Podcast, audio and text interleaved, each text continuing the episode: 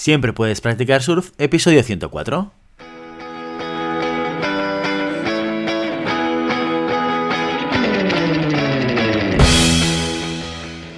Bienvenido y bienvenida a Siempre puedes practicar surf, el podcast diario sobre recursos humanos. Este podcast está pensado para profesionales de recursos humanos, gerentes o jefes de equipo, y podrás encontrar técnicas, consejos, ideas, conceptos y noticias sobre la gestión de personas, eso sí, con un enfoque práctico y aplicable. Hoy episodio 104 del miércoles 20 de octubre del 2021, programa en el que vamos a explicar y desarrollar un caso práctico sobre gestión de personas. Pero antes, dejadme que os recuerde que podéis encontrar más contenido en nuestro blog e información sobre nuestros servicios en nuestra web, globalhumancon.com. Desde allí os podréis apuntar a nuestra newsletter para no perderos nuestros webinars, streamings y todo el contenido y actividades que organizamos desde la consultoría Global Human Consultants. Los casos prácticos consisten en un primer capítulo en el que exponemos una situación real que ha ocurrido dentro de una organización y en el que al finalizar os propondremos una serie de cuestiones para resolver la situación de la manera más adecuada como todo un profesional de los recursos humanos.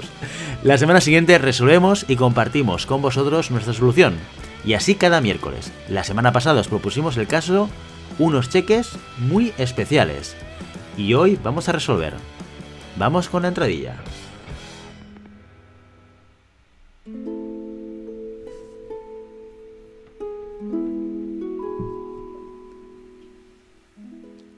es una historia real. Los hechos descritos tuvieron lugar en Valladolid en 2015. A petición de los protagonistas, los nombres han sido cambiados.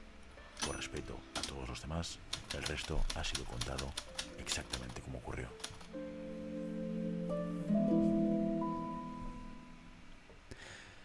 Como siempre, antes de dar con las respuestas, vamos a hacer un breve resumen del, del caso de la semana pasada. Eh, estamos, como dice la entradilla, en Valladolid, año 2015, y tenemos a nuestro protagonista Samuel Ado, que supervisa la sección de cheques especiales del Gran Banco de la ciudad, la cual se encarga de aquellos cheques con fallos de impresión, extranjeros o dañados. Su equipo actual está formado por tres personas de estudios básicos. Samuel añade a su equipo a Lisa, un verano, como parte de la estrategia de responsabilidad social del banco. Se conocen y la lleva hasta su nuevo puesto de trabajo mientras le hacía un mini tour por las instalaciones y una breve explicación de lo que tiene que hacer. Lisa parece que pilla el trabajo y que encaja en el puesto. Tras un mes, Lisa se pone mala y una sustituta ocupa su lugar durante su ausencia. Sustituta que encuentra un montón de cheques sin registrar en el cajón de su escritorio. Cuando Samuel examina los cheques, se da cuenta de que Lisa ha creado un problema realmente grave al banco y a sus clientes. Lo que te planteé la semana pasada fue, si fueses el director de recursos humanos o directora de recursos humanos del banco y os viniese Samuel buscando consejos sobre qué hacer con el caso de Elisa, ¿qué es lo que haríais? Y sin más preámbulos, vamos a desarrollar. En primer lugar, tenemos que definir cuál es el problema. Mm, vamos a intentar de manera fácil y sencilla coger toda la información del caso e intentar identificar el punto de dolor. Y esto tiene que ver con la ejecución del trabajo. Lo crítico es que esta ejecución del trabajo tiene consecuencias muy importantes para el banco y que además parece que han sido ocultadas de una cierta manera pues, deliberada. ¿no? Aquí tenemos dos protagonistas que tenemos que analizar, que son por un lado Lisa, que se acaba de incorporar, es una persona sin experiencia, que forma parte de un programa de responsabilidad social y que es la responsable de la mala ejecución del trabajo con, con, los cheques no certificados. Y por otro lado tenemos a Samuel, que es el responsable de Lisa y del equipo y que no ha dedicado mucho tiempo a Lisa. Esto es lo que sabemos por lo que nos han contado. Bien, lo primero que yo empezaré a analizar es los procesos que han intervenido en este caso. El más relevante, el más importante es el proceso de onboarding o el plan de acogida. Cuando entra un nuevo empleado o una empleada en, la oficina, en una oficina, hay que diferenciar entre un proceso de inducción y un proceso de onboarding con una adecuada orientación. ¿eh? El primero implica un mínimo esfuerzo por integrar a la persona como un miembro más de la organización Mientras que el segundo resulta un proceso más profundo en el que se trata con los recién incorporados temas tales como la naturaleza del negocio, las funciones de cada departamento, pasar tiempo con el supervisor y los demás compañeros, una explicación de los papeles que se tienen que rellenar, para qué sirven, etcétera, etcétera, etcétera.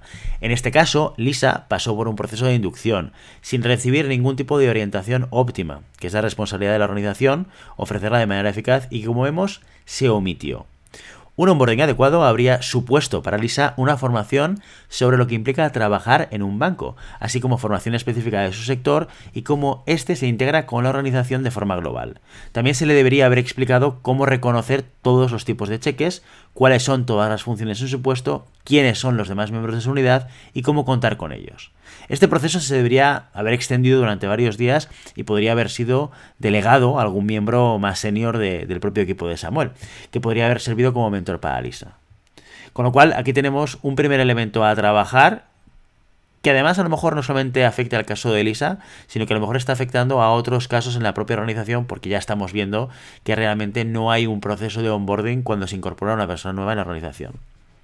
El segundo elemento tiene que ver con el liderazgo o el estilo de liderazgo de Samuel o que utiliza Samuel con Lisa. Tenemos que entender que Lisa tiene un nivel de madurez laboral muy bajo. Esta es su primera experiencia de empleo, nunca ha realizado tareas semejantes y tiene una capacidad limitada para mantener y manejar su trabajo. No obstante, muestra pues, un aparente compromiso por ajustarse a los tiempos y al ritmo de los demás. Samuel en este caso debería haber usado un estilo de liderazgo más directivo con ella. Debería haber sabido definir los objetivos, expectativas, formarla adecuadamente en las tareas propias del puesto y mantener un feedback constante. Desafortunadamente, Samuel no usó el estilo de liderazgo apropiado, ni la forma como debía, ni se preocupó lo suficiente por si lo estaba haciendo bien. No estableció ninguna pauta de trabajo, ni le enseñó cómo resolver incidencias.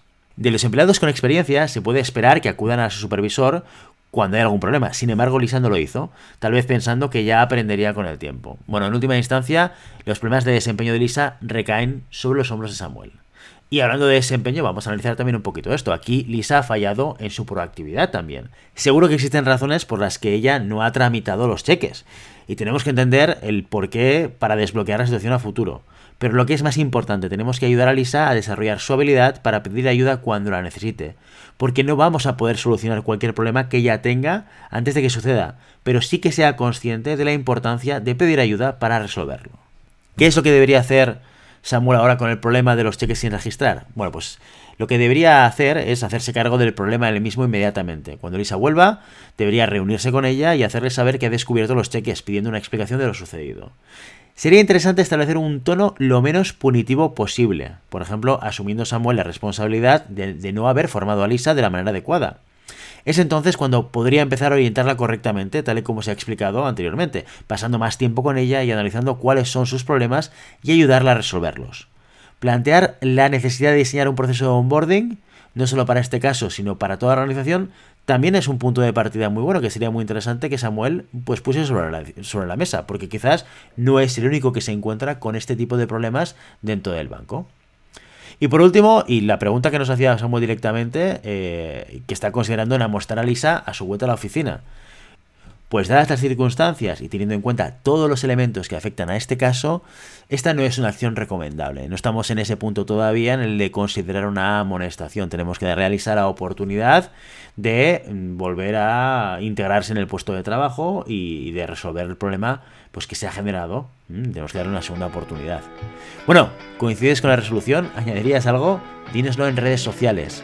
Y ya sabes, no puedes detener las olas pero siempre puedes practicar surf. Y hasta aquí nuestro episodio de hoy. Como siempre, queremos invitaros a que os pongáis en contacto con nosotros, nos deis vuestra opinión y nos sugeráis si tenéis algún tema o alguna pregunta concreta.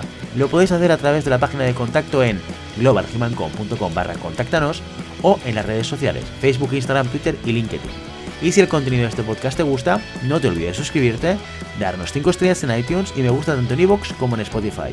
Igualmente recuerda que puedes encontrar más contenidos, noticias y recursos en nuestra web globalhumancon.com. Muchas gracias por todo, por tu tiempo, por tu atención y por tu interés en estos temas sobre gestión de personas. Nos escuchamos mañana jueves con el monográfico del mes. Hasta entonces, feliz día.